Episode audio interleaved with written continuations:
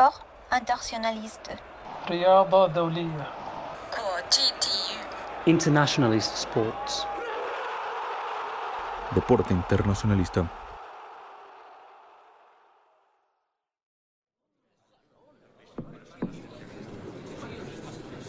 Esta es una obra de arte de la China de nuestros días. Al igual que la gran dinastía Qing, a la que representa, ofrece un aspecto suntuoso y rico, pomposo y orgulloso. Mira con desprecio todo cuanto le rodea, incluidos el bronce y el jade. Y sin embargo, caballeros, únicamente está lleno de vanidad. Un solo dedo puede romperlo en mil pedazos. Esta es la China que yo les ofrezco. The ensuing destruction of more than 20,000 chests and the detention of the foreign community resulted in war.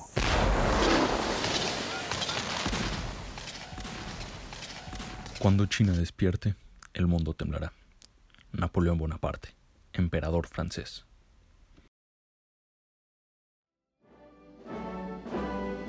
Poco después, a medianoche, la última enseña británica era arriada y reemplazada por la bandera de China. Concluía así solemnemente la presencia imperial inglesa y los destinos de Hong Kong cambiaban de manos.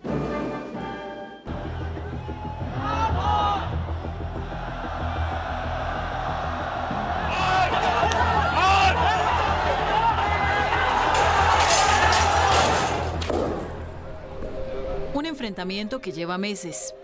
Policías antidisturbios muy equipados. Frente a ellos, unos manifestantes cada vez más determinados. este modo fueron tomadas en China las disculpas por parte de la NBA tras el tuit de Daryl Morey, gerente general de los Rockets, respaldando las protestas por la democracia en Hong Kong. Y es que Yeah, we apologize. Um, you know, you know, we love China. We love you know playing there.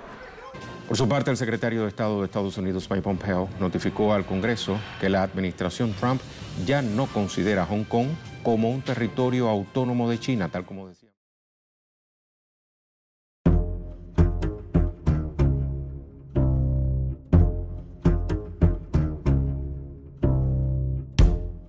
Hola, ¿qué tal? Hola, ¿qué tal? Bienvenidas, bienvenidos a esta nueva edición de Deporte Internacionalista.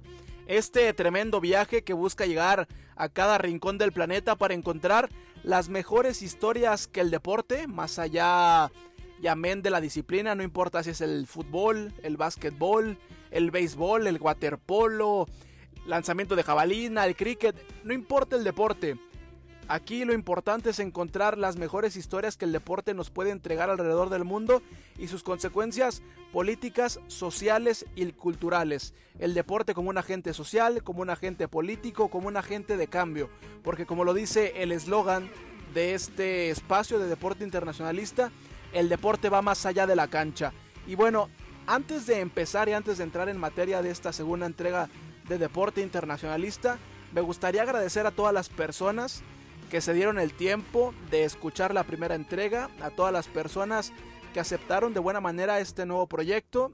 Eh, claramente no tenía previsto que 200 o 300 personas me escucharan, pero también es claro que todos aquellos que escucharon la primera entrega de Hugh Min Son y su servicio militar superaron lo que yo tenía previsto. Y les agradezco también particularmente a, a, todos los que se acercaron a mí y me dieron un comentario, retroalimentación, porque eso es lo que más me sirve a mí y lo que más me importa. Eh, si bien es un trabajo personal, este es un espacio de ustedes y para ustedes. Siempre hay espacio para las mejoras, áreas de oportunidad y eso es lo importante, que Deporte Internacionalista siempre sea un mejor espacio para que siempre se quede en el gusto de todos los que nos puedan escuchar. Y bueno, eh, claramente estoy muy feliz. Y como el cartel del tío Sam, cuando estaban buscando reclutas para el ejército norteamericano, en este en el que apunta.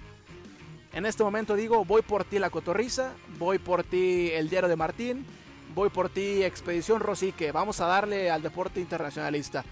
Y bueno, eh, como había mencionado, en la primera entrega estuvo relacionada a Hugh Minson, su servicio militar y las heridas históricas de Corea. Justamente hoy me tocó ver a Hyuk Min Son en su regreso a la actividad en la Premier League, porque hay que decir que ya regresaron las ligas top del mundo. Regresó la Premier League, regresó la Serie A, regresó la Liga Española y paulatinamente estarán regresando también las grandes competencias alrededor del mundo.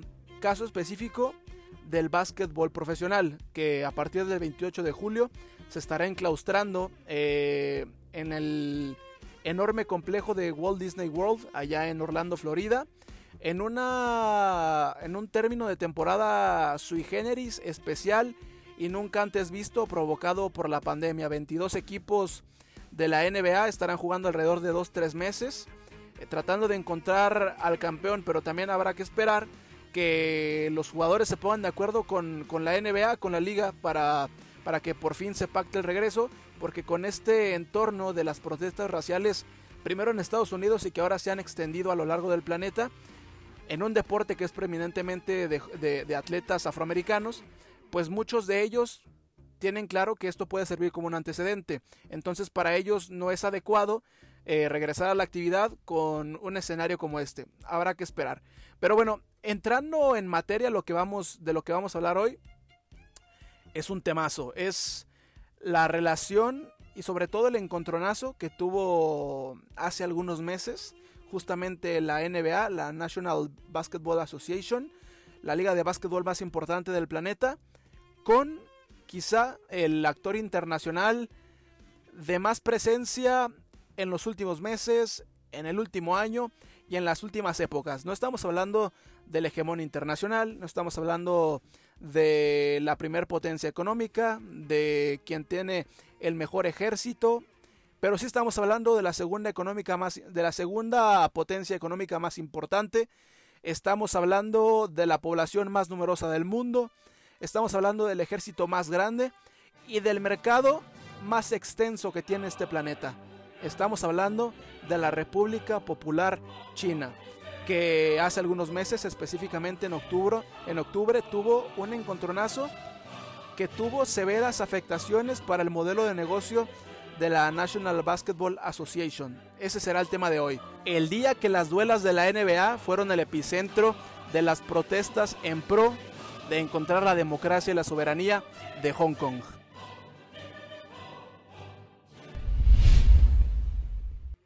Y bueno, es momento de entrar en materia. El nuevo milenio trajo consigo múltiples reconfiguraciones en el sistema internacional. Una de las más trascendentes fue la confirmación de China como actor principal del concierto de las naciones, dotando a la República Popular del poder suficiente para conseguir los objetivos históricamente inconclusos de su agenda y contrario a lo que sucedía en el pasado, ser ahora quien pone las reglas del juego. Ejemplo de ello es Hong Kong. Desde 1997, China y Hong Kong han mantenido una relación áspera, difícil, la de dos viejos conocidos que comparten la misma tierra, pero difieren en su cosmovisión del mundo, llevándolos a un constante choque en diferentes áreas. La desaveniencia más enconada reside en la exigencia hongkonesa de soberanía y democracia, misma que recientemente vivió un capítulo en un terreno inesperado. Efectivamente, las duelas de la NBA. Y bueno, ahora vamos a utilizar la misma dinámica de la primera entrega de Deporte Internacionalista. Nos vamos a subir a la línea del tiempo y del presente 2020 vamos a viajar hasta el siglo XIX, específicamente el año de 1839, año que daría inicio a la guerra del opio entre Reino Unido y el Imperio Chino. Por aquel entonces, la corona británica importaba muchos bienes y artículos desde el imperio chino comandado por la dinastía Qin, entre ellos el té. No podemos concebir al Reino Unido, a Inglaterra, a la isla, sin la hora del té. Pero al mismo tiempo que el Reino Unido importaba toneladas y toneladas de té, parecía que el, imperio chino no quería entrar a esta dinámica recíproca de comercio. ustedes ¿Que deberíamos comerciar con ellos en lugar de declararles la guerra?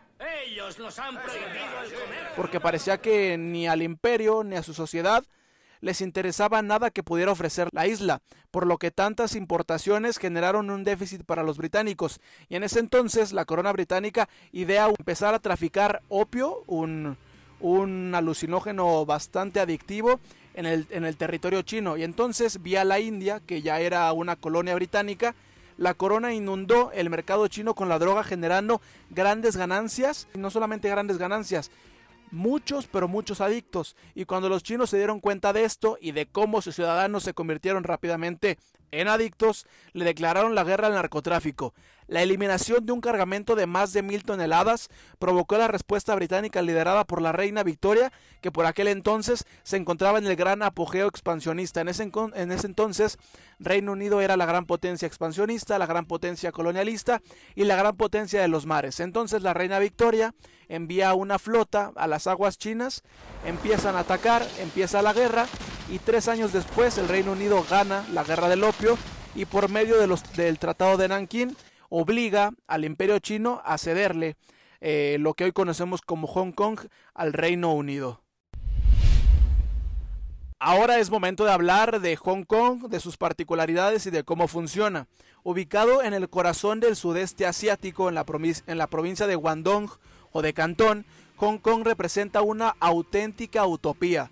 Bajo la administración de la corona británica, el puerto pasó de un simple punto pesquero con baja densidad poblacional a convertirse en epicentro financiero y comercial, ser considerado uno de los cuatro tigres asiáticos por su milagro económico y su nivel de desarrollo, y fungir como una ciudad-estado con moneda, con bandera, constitución y parlamento propio. Sin embargo, a estos días, su destino depende de los designios del gigante continental, y hay que decir que China no es muy flexible en ello. Hay que hablar un poco de cómo funciona el puerto. Como habíamos mencionado, tiene parlamento, tiene bandera, hasta un idioma propio, porque en Hong Kong hablan cantonés, contrario a lo que se habla en el continente, que es un, es un chino simplificado.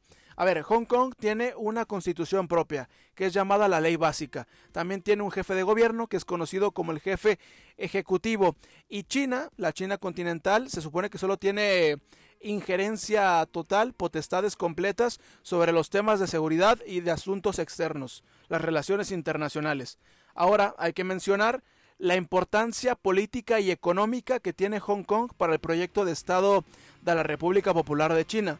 Hong Kong aprovechó la fortuna que la, que la geografía le confirió, la de ser el puerto natural de la provincia china de Guangdong, con una efervescencia comercial desde los años de la Guerra del Opio, así como la flexibilidad que las autoridades coloniales británicas tuvieron para administrarla desde una perspectiva de mercado abierto. Hong Kong le permite, ahora en esta importancia política, le permite al continente mantener su proyecto e ideología cerrada, al tiempo que, que también le abrió a China el camino al mercado internacional, además de que esto le permite a sus empresas financiación sin depender de capital y mercado extranjero. Este punto es muy importante en un escenario de guerra comercial brutal entre la República Popular y los Estados Unidos. Y el claro ejemplo está en el bloqueo comercial que le hizo Estados Unidos a la gran empresa de celulares y de electrónicos Huawei. Y también hay que mencionar que China aún no ha abordado muchas reformas político-económicas, por lo que Hong Kong es vital para que Beijing pueda tener una puerta de acceso al mundo capitalista. Yo creo que la, la, clave del desarrollo histórico de Hong Kong fue su constante reinvención en los primeros años de la colonia británica, primero como un productor de algunas manufacturas y comercios varios, su papel como abastecedor de la China continental, hasta abocarse al rubro de los servicios de la mitad del siglo anterior hasta la actualidad, que son servicios financieros, comerciales, a gran escala. Hay que mencionar algunos datos importantes, junto a Nueva York, junto a Londres, junto a Singapur y junto a Tokio, Hong Kong es el centro financiero más importante del mundo. Esto de acuerdo al índice global de ciudades financieras. Esto gracias a que cuentan con las bolsas de valores más importantes y oficinas centrales de los bancos más poderosos, que hoy en día Hong Kong ya no representa una gran porción del Producto Interno Bruto chino. En 1997 estaba evaluado en aproximadamente el 20% y hoy al 2020 Hong Kong representa solamente el 3% del PIB chino. Pero insisto, eh, la gran importancia económica y política del puerto es que le permite mantener este gran principio que más adelante vamos a tocar, que es el de un país, dos sistemas. Le permite tener el régimen comunista en el continente y un modelo de libre mercado Hong Kong y también su sistema brinda confianza a inversionistas. Entre 2010 y 2018, el 64% de la inversión extranjera de China pasó por Hong Kong. El 70% del dinero que genera va a empresas chinas y también tiene la gran excepcionalidad de que no sufre, de que no sufre penalizaciones comerciales. Al contrario, cuenta con un acuerdo especial con Estados Unidos de exención de aranceles y también Hong Kong cuenta con el dólar hongkonés y esto permite que China pueda mantener su moneda, la cual es el yuan. Pero no solamente le, brinda eh, servicios y fortaleza a las empresas chinas.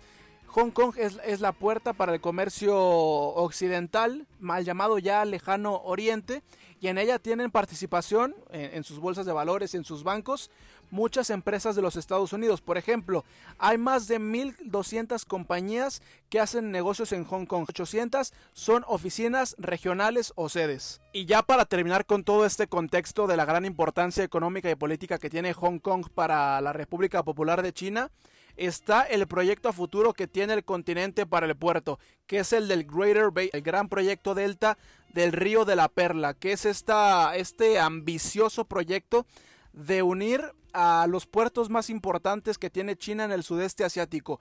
Unir a Macao, que es otra región especial como Hong Kong, al mismo puerto de Hong Kong y también a, los puertos más importantes de, de, la región de Cantón, que serán aproximadamente 10 ciudades. Entre estas 10 ciudades, entre estos 10 puertos, se tiene un mercado de 100 millones de personas y lo convertiría automáticamente en uno de los puntos más dinámicos en cuanto al comercio y las finanzas internacionales. Un proyecto brutal. Hay que establecer que no solo Reino Unido, diversas potencias ejercieron dominio sobre Hong Kong, primero por la vía colonial a partir de 1842 y más tarde por un forzoso arrendamiento, después de dos guerras del opio y una serie de tratados ventajosos que permitieron a naciones europeas el narcotráfico, la inmunidad judicial de sus ciudadanos y el uso a placer de puertos chinos, en 1896 terminó por configurarse el actual territorio hongkonés y con ello se decretó que esas aguas seguirían siendo británicas por otros 99 años. Traducción hasta 1997. Todo esto condicionado por la diplomacia del cañonero. Diplomacia de cañonero estrategia caracterizada por la amenaza impuesta por el poder militar por parte de los imperios hacia sus colonias o estados independientes, para presionarlos de aceptar un tratado desigual favorable al país que presiona. En esos casos, los imperios enviaban un barco armado, cañonero, frente a las costas de los territorios desobedientes, con el objetivo de bombardear sus puertos y obligarles a aceptar sus condiciones. Entonces tenemos, después de dos guerras del opio, primero la primera entre 1839 y 1842, se da el Tratado de Nanking, el Imperio Chino cede Hong Kong. Después viene una segunda guerra del opio donde también participa Francia, Rusia. El Reino Unido consigue otros territorios como lo fueron Kowloon y los nuevos territorios. Y esto trae a colación facilidades para Francia, Portugal, Rusia y otras naciones europeas. En ese entonces Portugal también se hace de Macao, como Reino Unido eh, se adueñó de, Hong Kong. Y esto trae una forzosa apertura de los puertos del sudeste asiático de China. China era un imperio mayoritariamente aislacionista. Lo obligaron a abrir sus puertos y también esto trajo una política de cero aranceles que solamente benefició a las potencias europeas poca parte del motín de la gallina de los huevos de oro se quedó en el continente. Transcurrido el tiempo del trato, ya sin la reina Victoria y la dinastía Qin, la fecha del reencuentro estaba solo 10 años. La mesa de negociación volvió a cuadro y China rechazó la moción de prolongar la renta pues ya tenía planes para el importante enclave. Hong Kong, por su parte, entró en incertidumbre por el temor de ver afectado su estilo de vida, aunado a su poca conexión con el nuevo administrador, mientras que una resignada Londres plasmó en el Tratado Sino-Británico el principio rector que aseguraría el mismo funcionamiento del puerto bajo el estatus de región administrativa especial. Este principio era el de un país y dos sistemas. Con la vuelta de Hong Kong a manos chinas empezaba a hacerse realidad el sueño que Deng Xiaoping plasmó en la teoría de un país, dos sistemas. Poco antes del atardecer del lunes, Christopher Patton, el último gobernador de Hong Kong, abandonaba su residencia con la bandera británica en los brazos. Poco después, a medianoche, la última enseña británica era arriada y reemplazada por la bandera de China. Concluía así solemnemente la presencia imperial inglesa y los destinos de Hong Kong cambiaban de mano. A ver, en 1984, la primera ministra del Reino Unido, la famosísima Margaret Thatcher, solicitó al entonces presidente chino, Li Xinyan, la renovación del arrendamiento británico de Hong Kong por otro siglo, a lo que el dirigente chino se negó de manera rotunda.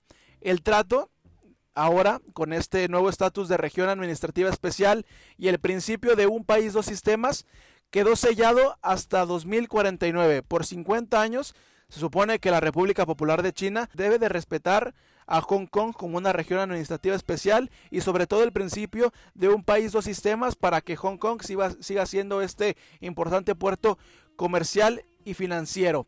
Gracias a su estatus de región administrativa especial, Hong Kong funge como un estado soberano y cuenta con libertades y prebendas inimaginables para la China continental. Dígase sistema legal propio, un parlamento, elecciones democráticas, que esto es a medias, lo vamos a platicar, y libertad de expresión. En Hong Kong se sienten hongkoneses, no chinos. Algunos se sienten británicos. No tienen el mismo estilo de vida ni comparten sus tradiciones. Es más, como habíamos mencionado, ellos hablan cantonés y no chino simplificado. Sin embargo, desde el continente el principio es asimilado a conveniencia. La comunidad internacional ha sido juez y parte de la postura intromisoria que China ha adoptado con respecto a Hong Kong. Naturalmente Estados Unidos y sus aliados de Occidente han condenado esta postura en continuas ocasiones aprovechando cualquier trinchera, desde una incendiaria y retadora declaración de Donald Trump hasta el inocente pero bien intencionado tuit del gerente general de los Rockets de Houston, Daryl Murray. Y aquí es donde me gustaría citar a la actual jefa ejecutiva del gobierno de Hong Kong, Carrie Lam, que en un discurso político dijo lo siguiente, el liberalismo chino incluye la economía, pero no la política, lo que nos da una clara postura de que sí, podemos aceptar el libre mercado en Hong Kong, pero las cuestiones políticas van a manejarse de la misma manera que se manejan en Beijing. Lagunas en la ley básica dan margen de acción a Beijing sobre el enclave y en los últimos años se han empeñado en entrometerse cada vez en los, en los asuntos internos. Y a esto hay que agregarle acusaciones de sobornos, de intimidaciones y de conseguir muchos actores pro China en las grandes esferas políticas de Hong Kong. China también tiene en algunos artículos de la ley básica la potestad de vetar reformas. Y también hay que mencionar un punto súper importante. En julio de 2017 se cumplieron 20 años del regreso de Hong Kong a China. Esto trajo la primera visita al puerto por parte de Xi Jinping, máximo líder de la República Popular de China y en el marco de esta celebración declaró lo siguiente. Cualquier intento de poner en peligro la seguridad y la soberanía de China, así como de desafiar el poder de su gobierno central, o bien de utilizar a Hong Kong como puerta de entrada para llevar a cabo actividades de infiltración o de sabotaje contra el territorio continental, será considerado un acto que rebasa la línea roja y no se permitirá de ninguna manera todo este discurso enmarcado por el desfile militar más grande que se haya llevado a cabo en Hong Kong. Eso nos da una idea de las intenciones y de la postura del gobierno de Xi Jinping. Retomamos la línea del tiempo y ahora vamos a octubre de 2019. Mientras la NBA alistaba el inicio de otra temporada y nadie enfrentaba pandemias, en Hong Kong sí que luchaban por la soberanía. Asimilada como una frustrante necesidad, el puerto presenció las manifestaciones más nutridas de su historia. Dos millones de personas en las calles en un territorio de siete, manifestándose en contra de la ley de extradición. Paralelamente en Tokio, a poco más de 2.000 kilómetros, los Rockets de Houston eran abordados por cientos de periodistas, pero no crean que por su juego contra el campeón Toronto, sino por la tormenta que se gestaba no solo para el equipo, sino para toda la NBA, debido al mensaje de apoyo a Hong Kong por parte de su gerente. Sí, Daryl Murray. El gerente tuiteó lo siguiente, lucha por la libertad, apoya a Hong Kong, apoyando el malestar causado por un proyecto de ley que en caso de no haber sido suspendido hubiera permitido que cualquier ciudadano de Hong Kong rindiera cuentas ante el sistema legal chino, lo que según los locales podría derivar en detenciones arbitrarias. las ocho palabras de Murray fueron suficientes para imponer una muralla china sobre las duelas, pues cualquier comentario en contra es catalogado como una intrusión a los asuntos domésticos de la República Popular de China. Daryl Morey, que es gerente general de los Rockets de Houston, publicó un tuit apoyando a los manifestantes de Hong Kong. Eso enojó al gobierno de China, que pide se retracte. Sin embargo, la NBA ya declaró que Daryl hizo uso de su libertad de expresión.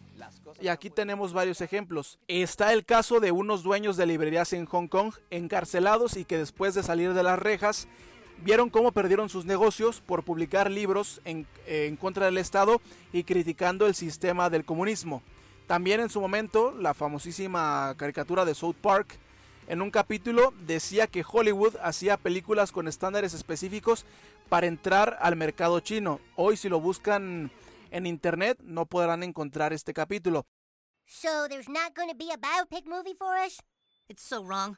You know, I mean, we live in a time where the only movies that us American kids go see are ones that are approved by China. Igualmente en una competencia de gamers estaba jugando un gamer de procedencia hongkonesa, ganó la competencia y al momento de ser premiado, este gritó a favor de Hong Kong. Días después, este video tampoco estaba en las redes de la República Popular de China.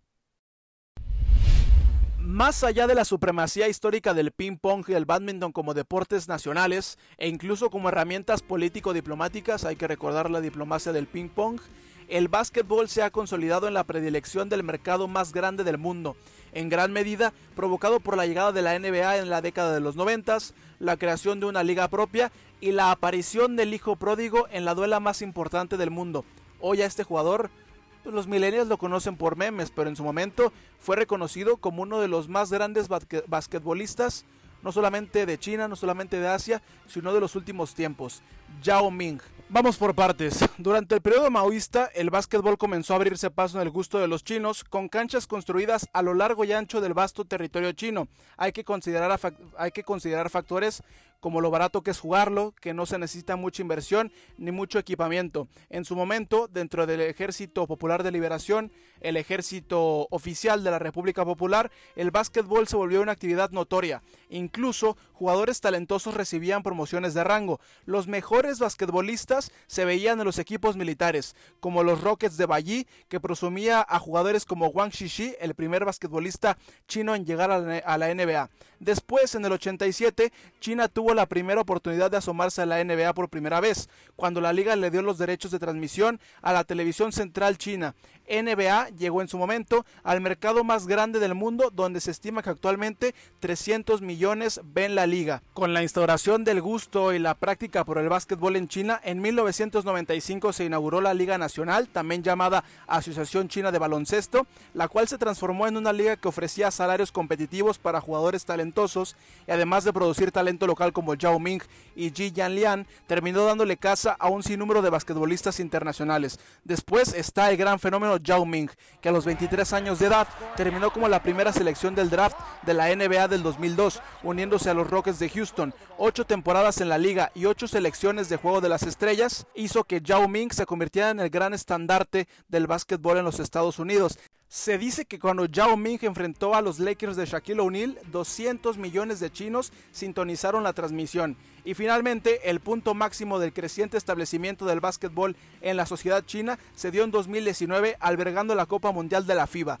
Esto fue otro paso más a la apertura hacia los deportes occidentales y de la estrategia de soft power chino direccionada a los deportes como lo fueron los Juegos Olímpicos de 2008, el Campeonato Mundial de Atletismo en 2015 y en el 2022 albergarán los Juegos Olímpicos de Invierno. El éxito chino de la NBA está plasmado en números. Según la revista Forbes, la filial de la liga en el gigante asiático está valuado en 4 mil millones de dólares. Cuenta con un aproximado de 800 millones de televidentes, esto entre televisión convencional y transmisiones online. Y ya también hay directivos chinos en los equipos de la NBA. El caso de Li Yang en los Minnesota Timberwolves y de Joe Tsai, cofundador de Alibaba, en los Nets de Brooklyn. Sin embargo, el de Daryl Murray podría poner fin a la gallina de los huevos de oro, pues además de la censura y corte de lazos impuestos por diversos patrocinios y medios de comunicación chinos, a febrero del presente año, el comisionado de la NBA, Adam Silver, había evaluado las pérdidas en aproximadamente 400 millones de dólares. Y aquí hay que mencionar que la franquicia que quizá hizo famosa a la NBA en China es la que está rompiendo su relación. No podemos olvidar que el gran referente del baloncesto chino Yao Ming fue estrella en los Rockets de Houston. Tan solo el año pasado, los seguidores de, de, las redes sociales de la liga aumentaron a 47 millones en la República Popular, además de que a principios de 2019 habían renovado un contrato con la plataforma de streaming Tencent para transmisiones de partidos que asciende a 1.5 mil millones de dólares por cinco años de duración. Los juegos de pretemporada de 2019 no fueron televisados, ahí se, fueron, ahí se vieron damnificados los Rockets de Houston, los Lakers, los Nets de Brooklyn y casi se cancelan. Lo que sí se canceló fueron eh, actividades como FanFest, eventos con aficionados y patrocinadores. Los Rockets de Houston están totalmente vetados por Tencent, que es la empresa que tiene las transmisiones online, e incluso también fueron vetados por la televisión pública china, pero Tencent en su momento le ofreció a los aficionados del baloncesto en China cambiar de equipo para que pudieran ver las transmisiones o de lo contrario les iban a ofrecer un reembolso.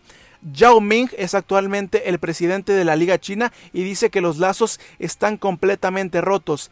Y claro, ya se están transmitiendo algunos partidos de la NBA, pero no todos. Así, hasta el momento está la relación entre la NBA y su mejor mercado fuera de los Estados Unidos chino sea muy arrogante. Con su economía, China es capaz de poner gobiernos o empresas enteras de rodillas. Vimos un ejemplo reciente de esto con el básquetbol y la NBA. Entonces los atacamos para vengarnos. Ahora es tiempo de regresar al epicentro del caos.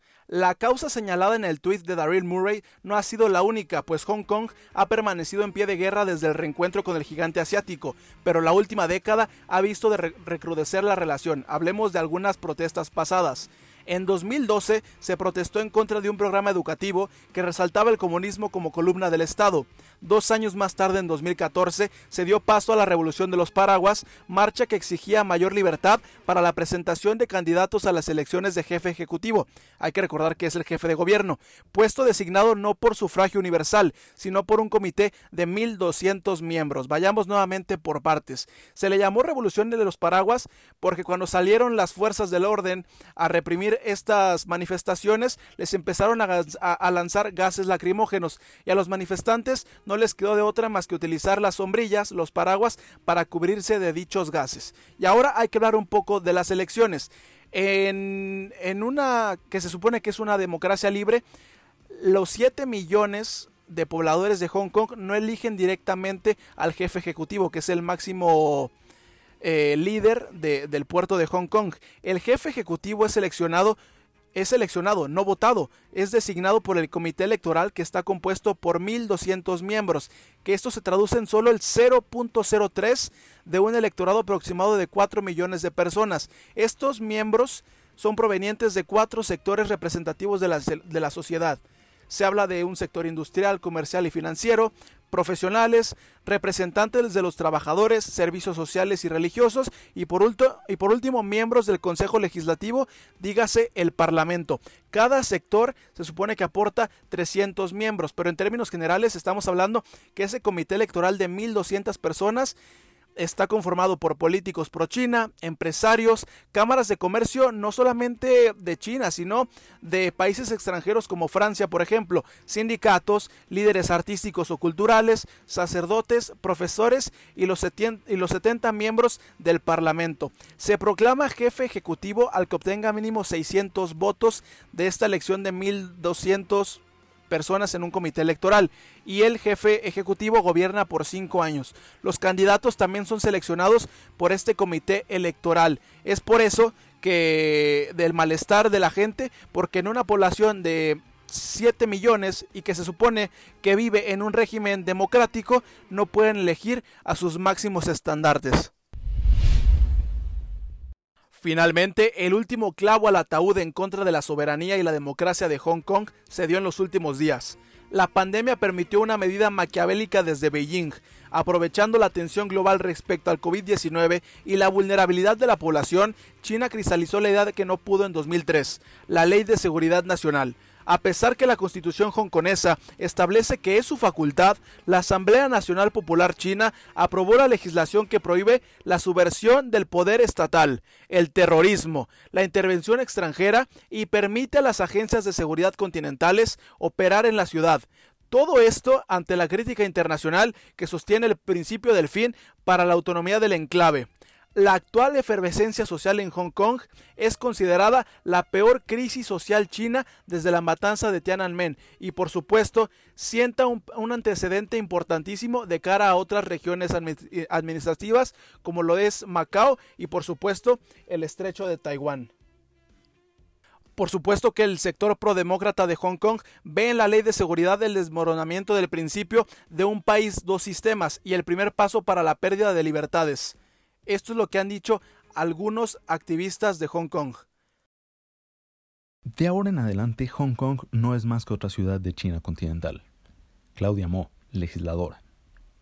Joshua Wong ha tuiteado que Pekín intenta silenciar las voces críticas de los hongkoneses mediante la fuerza y el miedo. Joshua Wong, activista. Es el día más triste en la historia de Hong Kong. Tania Chan, diputada del Partido Cívico.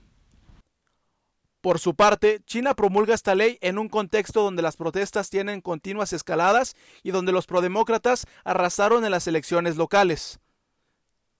La seguridad nacional es el cimiento que apuntala a la estabilidad del país.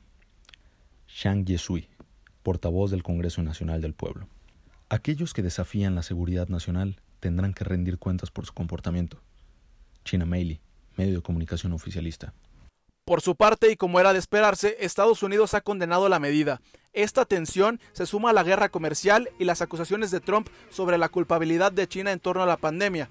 Como habíamos mencionado, Hong Kong mantiene un estatus especial con respecto a Estados Unidos, lo cual lo exime a dar aranceles, pero esto está condicionado a que cada año el Congreso de los Estados Unidos, frente al secretario de Estado que en este, en este momento es Mike Pompeo, Justamente hace un par de semanas Mike Pompeo testificó ante el Congreso de los, Estados Unidos que Hong Kong no contaba con la independencia necesaria de la República Popular de China y días después eh, el mismo secretario de Estado calificó esta medida como desastrosa, lo cual fue secundado por Donald Trump que según informes ha comenzado con el proceso para quitarle el estatus especial al puerto de Hong Kong.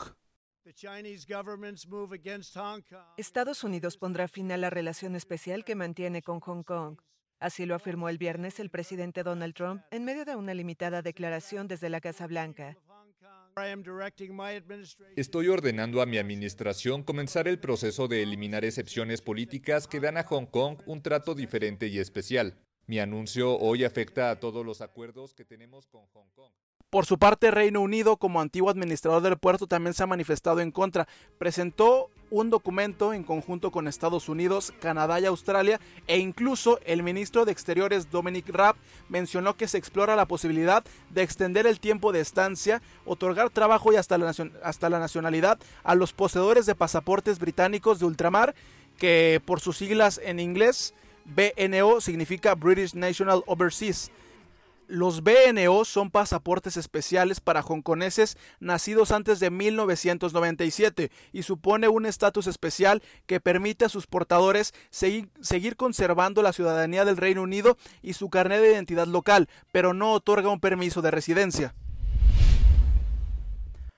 Así pues, habiendo escuchado lo que parece ser el último y más grande atentado por parte del autoritarismo chino en contra de la democracia y la soberanía del puerto de Hong Kong, llegamos a la etapa de conclusiones y de reflexiones, al igual que lo hicimos la semana anterior con el caso de Hyuk Min Son, el servicio militar y las heridas históricas de Surcorea, hoy pongo esta reflexión sobre la mesa. Y es que la comunidad internacional recibió el nuevo milenio esperanzada en que el modelo hongkonés y el principio de un país y dos sistemas pudiera representar el parteaguas para un cambio en China, pero sin embargo tuvieron que resignarse a ver cómo la República Popular ya bota el balón en las duelas de Hong Kong como lo hace en Beijing. El primer paso para la reconfiguración no de China, sino la reconfiguración de Hong Kong a imagen y semejanza de lo que es la República Popular de China. Ahí está el tema de esta semana, un tema que involucra quizá a la otra, a la nueva polarización del escenario internacional. Algunos lo pintan como que podría ser la próxima Guerra Fría. Lo cierto es que hoy China es un líder del escenario internacional, tiene una influencia que abarca los cinco continentes, todas las regiones y esto le ha dado el poder suficiente para completar los asuntos incompletos, valga la redundancia, de su agenda. Esperaremos cómo camina este asunto y si la NBA puede en un futuro cercano recuperar el que es el mercado más importante fuera de los Estados Unidos. Gracias por seguirnos en una nueva emisión de Deporte Internacionalista. Recordar que si les está gustando y es de, su aceptación este nuevo proyecto, que le puedan dar seguir al podcast en, en, las diferentes plataformas,